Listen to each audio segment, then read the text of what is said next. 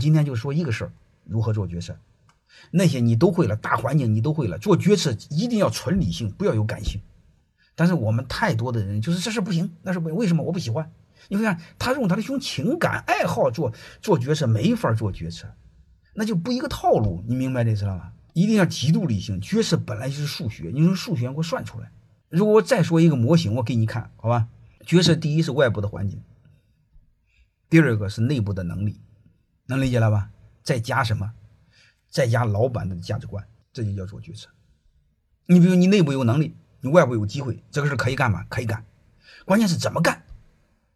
嗯，很俗的说，是有良心的干还是没良心的干，那就取决于你的价值观，知道吧？慢着干还是快点干，还是上市还是不上市，那是你的价值观，能明白吗？它三要素。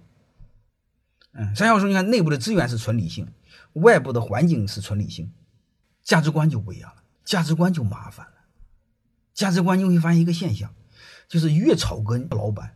越喜欢做强做大，越喜欢追求名利，越喜欢短平快。所以你看，草根做企业，它有一个现象，就是起来的快，死来的也快。能明白了吗？你别人我就有学生问了，你为什么上市？他说我同学上市了。好吧，我下面给你们聊一招决策的方法。决策的方法不是未来做什么，而是做什么才有未来。能听明白了吗？知道什么叫决策了吧？不是未来你要做什么，而是你站在未来，站在明天看今天，你做什么才有未来？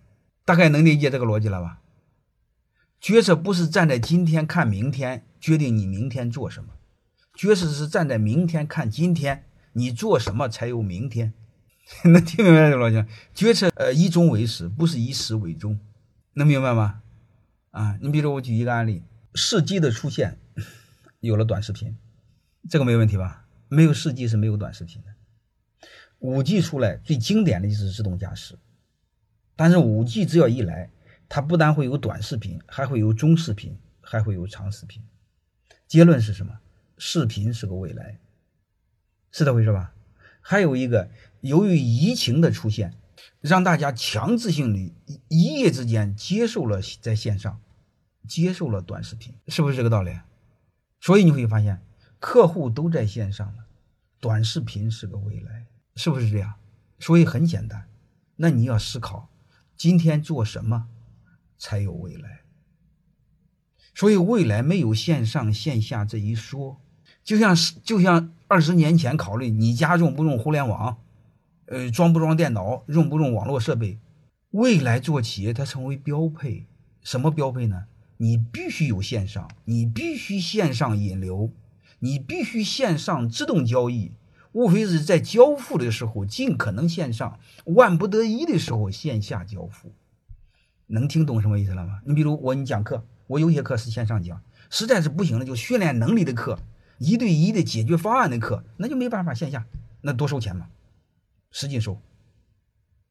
我那个专专门教你们写方案的。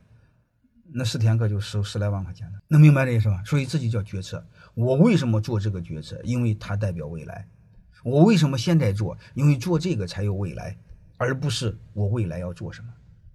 好吧？如何做决策？就这一个事儿。